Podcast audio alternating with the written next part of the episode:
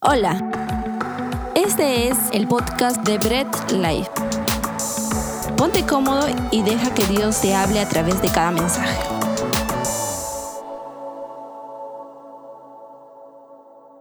Muy bien, puedes sentarte si has estado parado, puedes ponerte cómodo, no te distraigas si tienes ahí un café al lado o estás tomando una bebida refrescante, ¿no? Porque seguimos con este clima caluroso, pues dale ahí, pues refrescate. Y vamos a empezar nuestro mensaje hoy.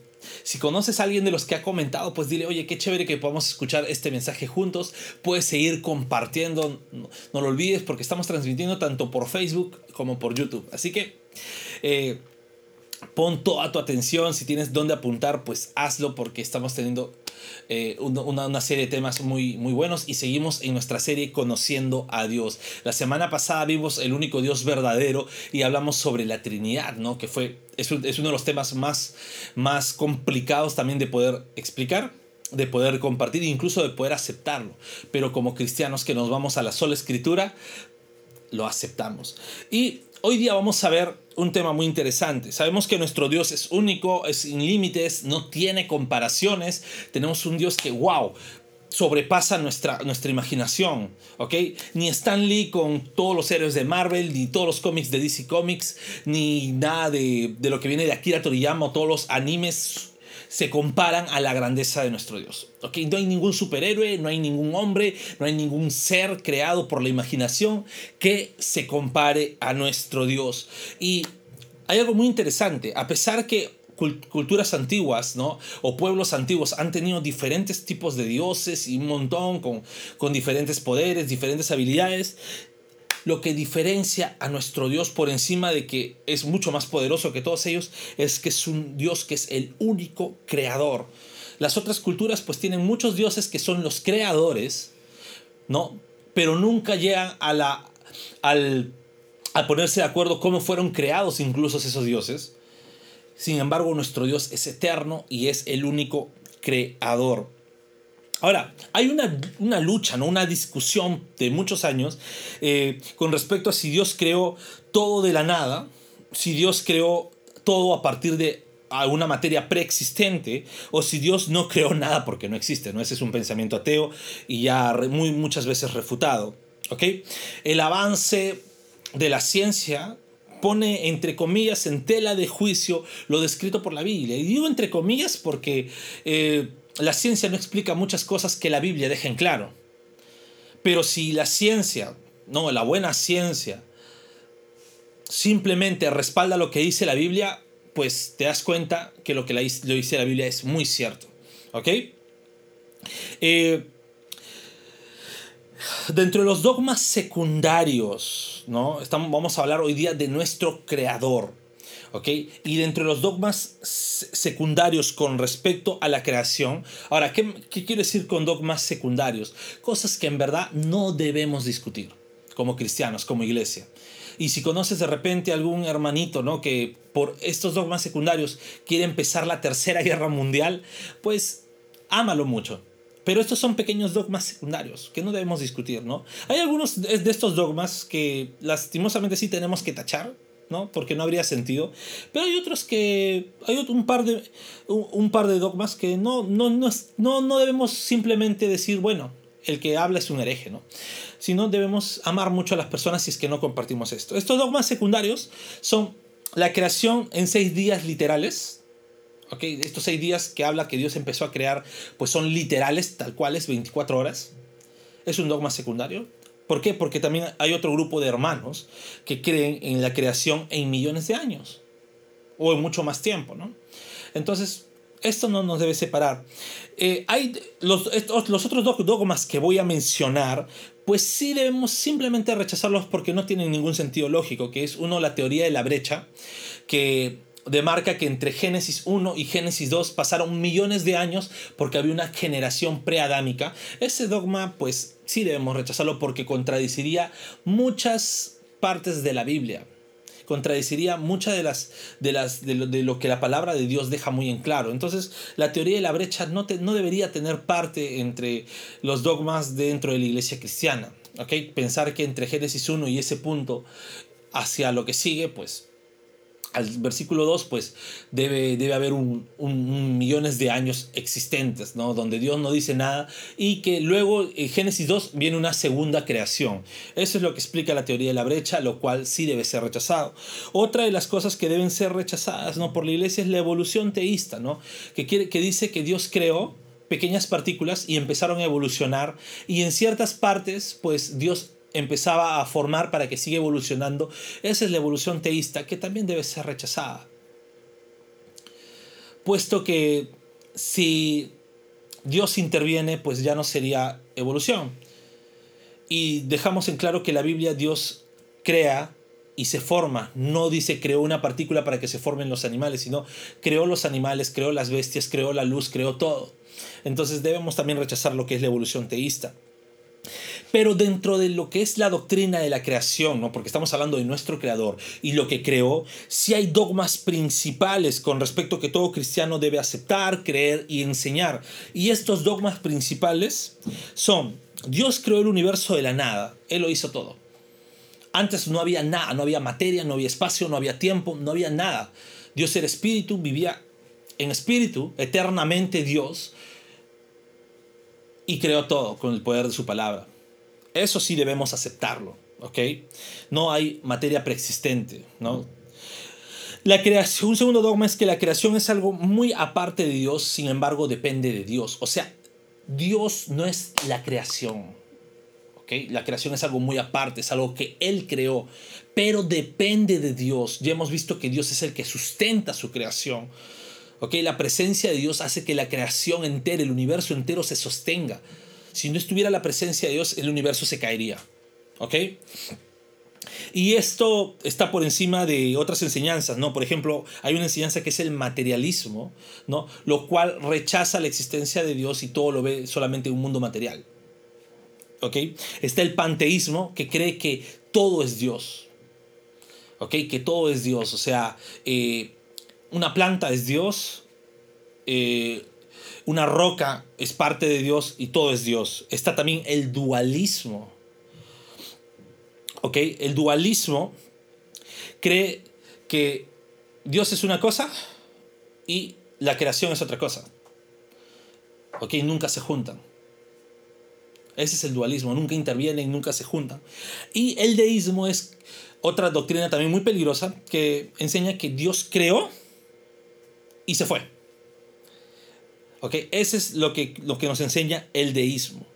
¿Sí? Entonces debemos tener muchos cuidados. La creación es algo muy aparte de Dios, pero depende siempre de Dios. Bien, un tercer dogma principal vendría a ser Dios creó el universo para que muestre su gloria. En sí, Dios se glorifica en su creación. Dios en sí en su eternidad no necesitaba crear para para sentirse acompañado, ¿no? Algunos dicen, no, Dios nos creó para, porque se sentía solo, ¿no? Necesitaba que lo adoremos, ¿no? Dios no necesita eso. Dios no necesita que, que se llama de seres humanos, porque Dios es eterno. Sin embargo, Dios se glorifica en su creación. Dios hace la creación para que Él sea glorificado, para que demuestre en su totalidad todos sus atributos. ¿Sí? Entonces debemos entender esto. Dios creó el universo para que demuestre su gloria. Y un último dogma principal que debemos entender como iglesia, como cristianos reformados, como cristianos bíblicos, es el universo que Dios creó fue muy bueno. Ok, debemos tener en conciencia esto. Dios no crea nada malo. ¿sí? Entonces, ya tenemos en claro cuáles son los dogmas secundarios ¿no? y los dogmas principales. Los dogmas secundarios tienen que ver con cuántos días era la creación, si hay una brecha de millones de años o si Dios creó materias y luego empezaron a evolucionar por sí solas. Esos son dogmas secundarios. Ya hemos visto que la teoría de la brecha y la evolución teísta debemos rechazarla, porque no tendría un sentido ni bíblico ni lógico. Pero con respecto a cuántos días duró la creación, pues eso es de mucho estudio, ¿no? Y no debería dividirnos eso como hermanos. Así que seamos muy eh, empáticos con los demás, seamos, tengamos mucho amor para nuestros hermanos que a lo mejor en estos dogmas secundarios no piensan igual que nosotros. ¿Sí? Ahora, vamos a ver lo que la palabra de Dios nos dice sobre nuestro Creador. Y para esto vamos a leer Génesis, ya era lógico, ¿no? Génesis 1, vamos a leer el versículo 1, 2, luego nos vamos a ir al versículo 31, ¿no? Y luego vamos a pasar al capítulo 2 y vamos a leer del versículo 1 al 4. Y del 4 solamente vamos a leer la primera parte. Bien, entonces empezamos. Génesis 1, versículo 1 y 2 dice, Dios en el principio creó los cielos y la tierra. La tierra era un caos total. Las tinieblas cubrían el abismo y el Espíritu de Dios se movía sobre la superficie de las aguas. Vamos a pasar al versículo 31. Entre esto está todo lo que Dios creó en los seis días. ¿sí? Versículo 31 dice, Dios miró todo lo que había hecho y consideró que era muy bueno. Y vino la noche y llegó la mañana. Ese fue el sexto día. ¿Sí? Luego nos vamos al capítulo 2. Vamos a leer el versículo 1. Dice, así quedaron terminados los cielos y la tierra y todo lo que hay en ellos al llegar el séptimo día, Dios descansó porque había terminado la obra que había emprendido. Dios bendijo el séptimo día y lo santificó porque en ese día descansó de toda su obra creadora. Esta es la historia de la creación de los cielos y la tierra. Vamos a orar. Padre amado, te damos a ti la gloria, Señor. Ayúdanos, Señor, a entender. Ayúdanos, Señor, a comprender y ayúdanos, Padre, también a aceptar lo que tú nos tienes que enseñar hoy día. Señor, permite que nuestro corazón sea humilde para poder aplicar todo esto en nuestras vidas y poder captar todo lo que tú deseas que nuestra vida, Señor, aprenda. A ti solamente es la gloria, que tu Espíritu Santo nos dirija. Amén. Muy bien, entonces vamos a ver unos puntos que hemos de lo que que nos explica los pasajes que hemos leído. El primer punto es, la obra creadora se le atribuye a Dios. La creación se le atribuye a Dios. Esto la Biblia deja muy en claro desde un principio. No, no, en el principio no te dice la Biblia, bueno, tal vez una explosión, tal vez algo. No, deja la obra creadora absolutamente a Dios. No da pie a que ninguna otra teoría, otra hipótesis pueda haber pasado o puede haber creado lo que conocemos como universo. Dios es el creador de todo. De repente algunos no que estudian en la universidad dicen, oye, pero en el colegio y la universidad me han enseñado del Big Bang. Pues déjame decirte algo. El Big Bang también lo, lo propuso como teoría un sacerdote católico, pero no para explicar que el universo se creó de la nada, sino para explicar ese fenómeno que Dios hizo ¡uh! y apareció todo. A eso le llamaba Big Bang. Entonces, Recordemos, Dios es el, que, el único que se le puede atribuir toda la obra creadora. ¿no? Eh, cuando menciona la Biblia que Dios creó, debemos un poquito dejar de pensar en, en, en nuestros límites, porque yo puedo decir, un carpintero puede crear una obra de arte, un músico puede crear una obra de arte, un pintor, un diseñador, etcétera, pueden, pueden estar creando arte. Sin embargo, Dios creó de la nada, creó todo, no necesitó de nada preexistente para plasmar su creación. Entonces Dios es un creador nato. O sea, no, no, no es como nosotros que nosotros se podría decir, el término de decir, nosotros recreamos lo que ya está creado. Con creatividad, ¿no? Que, nos, que el Señor permite que nos haya podido ceder también, pues podemos recrear lo que ya está creado. Sin embargo, Dios creó de la nada, creó todo. Entonces, es un hecho que el universo es creación de Dios. No hay nada externo, casual que haya influenciado en esto. Recordemos que hemos estudiado que Dios es todopoderoso. Y si hubiera una fuerza o algo que esté por encima de la creación de Dios, pues podríamos decir que estaría a la par de Dios. Entonces eso debemos completamente desecharlo. Dios y su obra creadora solamente se le atribuye a Dios.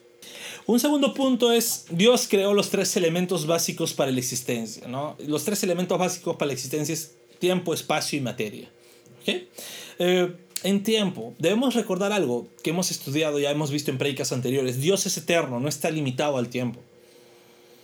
Esto sí debemos entenderlo. Dios está por encima del tiempo. Antes de la creación de todo, no existía el tiempo.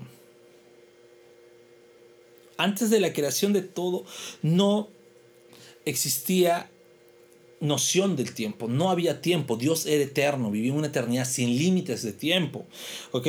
Entonces, Dios crea el tiempo a darle un principio a la obra creadora. Cuando dice Dios, cuando la Biblia dice en el principio, cuando empieza la obra de creación, está empezando Dios, creando el tiempo para que empiece todo a existir. Y Dios como creador sigue estando por encima de su creación. Como Él es eterno, sigue siendo eterno, No se limita al tiempo. Otra segundo es el espacio. El espacio tanto físico y espiritual fue creado por Dios. El espacio en que nos encontramos, el espacio en que se encuentra nuestro planeta, nuestra galaxia y el universo entero es creado por Dios. Y recordemos algo, Dios es omnipresente. Él está por encima de su espacio creado. Porque Él es el creador del espacio. Dios creó el tiempo, Dios creó el espacio y Dios creó la materia, ¿no? La Biblia es clara cuando menciona que Dios es espíritu. ¿Ok? Dios es espíritu, Él no, no, tiene un cuerpo material, no tiene forma material, Dios es espíritu, pero Él es el creador de la materia porque está por encima de ella. ¿Ok? Entonces tengamos en cuenta, Dios creó los tres elementos básicos para la existencia de algo. Creó el tiempo, el espacio y creó la materia. Tercer punto, Dios lo que creó, todo lo hizo bueno. ¿ok? Si leemos ¿no? los versículos que no hemos leído por, por el tiempo, ¿sí? Eh, debemos entender que al término de cada día de la creación, Dios menciona eh, que lo creado era bueno. Cada día, ¿no? Y todo lo que creó Dios es bueno. Día 2, todo lo que creó Dios es bueno. Así sucesivamente hasta el día 6, ¿no? Y teniendo en cuenta que todo lo que creó Dios es bueno, debemos tener esto muy en claro esos aspectos básicos de la vida que pasan debemos tener muy en claro. Dios no creó el pecado. Algunos dicen, ah, pero mira Dios cómo crea el pecado, ¿no? Para tentarnos y todo. Dios no creó el pecado. Recuerda eso, aprende eso, aplica eso. Dios no creó el pecado. Pecado que lo cometes, lo cometes porque eres tú. Pero no, Dios no lo creó. Segundo punto, Dios no creó la maldad. Porque la Biblia deja en claro que todo lo que hizo Dios era bueno en gran manera. Oye, pero ¿por qué hay maldad? Dios no creó la maldad. Y Dios no creó las enfermedades. Algunos dicen, ay, que Dios cómo creó estas enfermedades, seguro para darnos juicio y todo.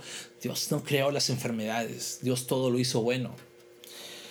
¿Ok? Y debemos tener esto, no podemos hacer responsable a Dios por el pecado, por la maldad, por las enfermedades, por las cosas malas que suceden en este mundo. No podemos hacerle responsables a Dios. ¿Ok? Y ¿Por qué hay maldad? ¿Por qué hay pecado? ¿Por qué hay enfermedades? ¿No? ¿Por qué pasa todas estas cosas en el mundo? Todo esto es dado por Dios y permitido por Dios.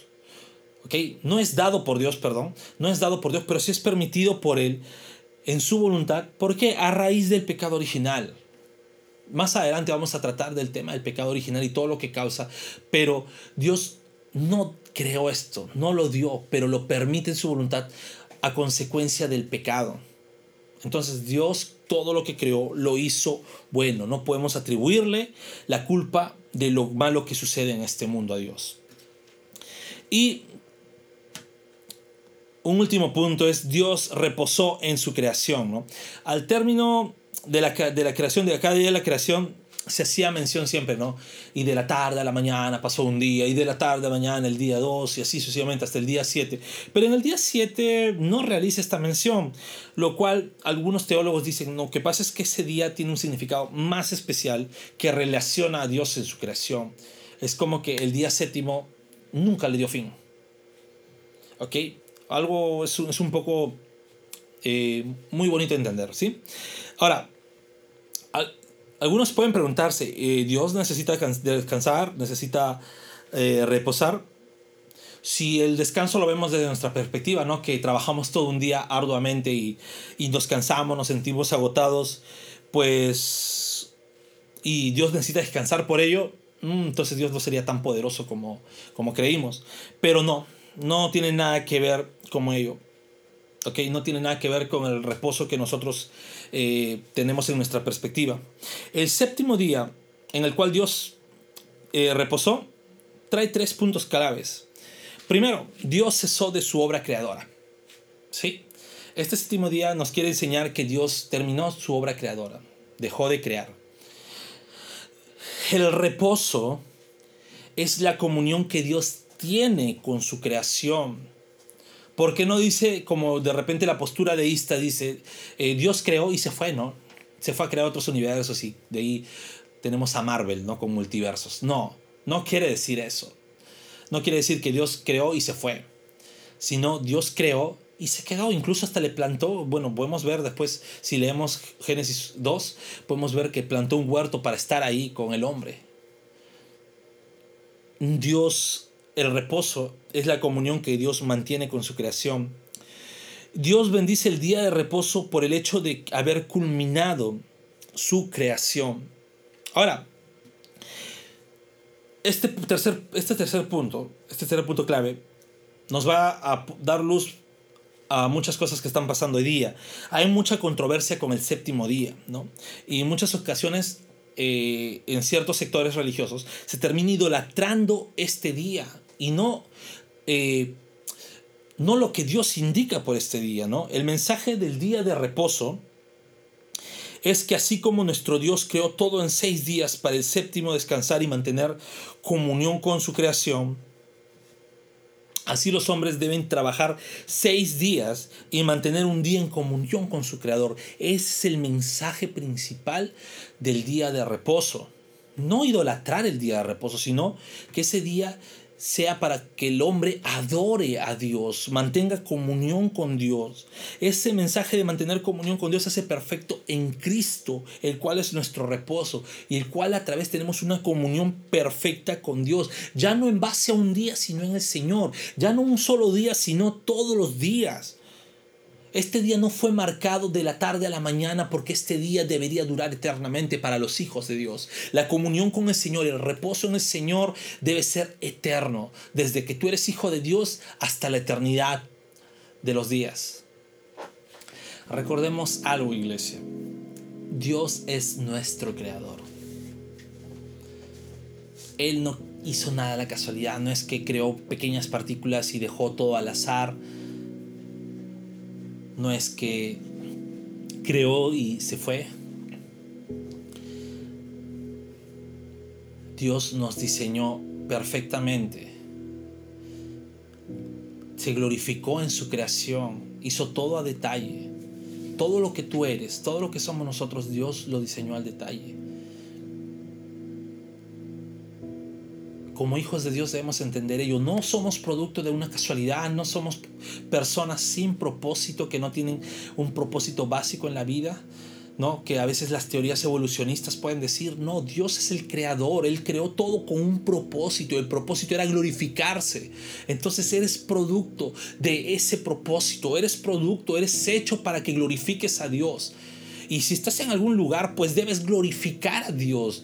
No, no solamente, incluso ahora ya no solamente por el hecho de que Él es el creador de todo y que merece toda la gloria, sino por el hecho que también envió a Jesucristo para morir en la cruz. Envió a Cristo para morir en la cruz. No solamente te creó, sino también te salvó del pecado que tienes en tu ADN. El pecado original que hizo que toda la maldad existiera. El pecado original que hizo que el mundo se viniera abajo, que existieran las enfermedades. Dios no podía dejar a su creación así. Así que Cristo se encarnó, vino, murió y resucitó, soportando todo el peso de la ira del Padre que debería estar en la humanidad por nosotros, por su creación. Ese es nuestro creador. Si eres un hijo de Dios, pues debes aceptar eso. Dios es nuestro creador, nos ama. Y desde el hecho de que somos hijos de Dios, mantenemos una comunión perfecta con Él. Y si es primera vez que te conectas, pues déjame decirte, Dios es tu creador, aunque de repente muchos no quieran aceptarlo. Y Él se encarnó, el Hijo se encarnó, murió y resucitó por el pecado. Ese es el mensaje de las buenas noticias. Si es que tú crees que puedes hacer algo bueno para salvarte, pues no, déjame decirte que no. No hay bueno ni aún uno, dice la palabra. Sin embargo, Cristo hizo todo el trabajo para que los que no éramos hijos podamos decir que somos hijos de Dios. Y cuando Cristo muere. Lo único que dice es ve y no peques más. ¿Por qué? Porque la obra transformadora de Dios genera un arrepentimiento en nuestras vidas. Hay una solución para la maldad, hay una solución para el mundo, hay una solución para el pecado, para las enfermedades. Esa solución es Cristo.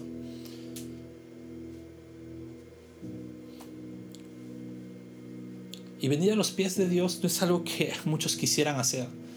Y no es algo que nace de una persona. Venir a los pies del Señor es la obra transformadora de un nuevo nacimiento, que genera arrepentimiento en nuestras vidas y nos lleva a estar viviendo una vida perseverante. No una vida eh, religiosa, no una vida mojigata, sino una vida perseverante en las cosas de Dios, con fallas, con tropiezos, pero también con muchas victorias, porque tenemos a quien nos da toda la victoria. Si has escuchado por primera vez y el Señor ha eh, sientes esa, esa transformación, ese peso de arrepentimiento, pues déjame decirte que Cristo murió por ti. Y a partir de ahora, pues Cristo te dice, ve y no peques más. Nadie te puede juzgar. Oramos. Padre amado, te damos toda la gloria por este mensaje, Señor. Creemos que tú te glorificas en todo momento en tu palabra. Y pues Dios amado, que esto podamos aplicarlo en nuestras vidas.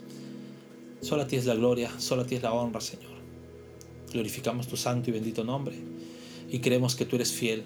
Te pedimos también por las personas que por primera vez han escuchado este mensaje que su corazón, Señor, sea abierto y puedan proceder a un arrepentimiento genuino, Dios. Y gracias también por darnos la oportunidad como iglesia de predicar tu santa y bendita palabra. Tú eres bueno, Señor. Te damos a ti toda gloria, toda honra. En el nombre de Jesús. Amén. Gracias por escuchar el mensaje de hoy y no olvides compartirlo. Síguenos en nuestras redes sociales, Instagram, arroba Bread Life Family, Facebook Bread Life.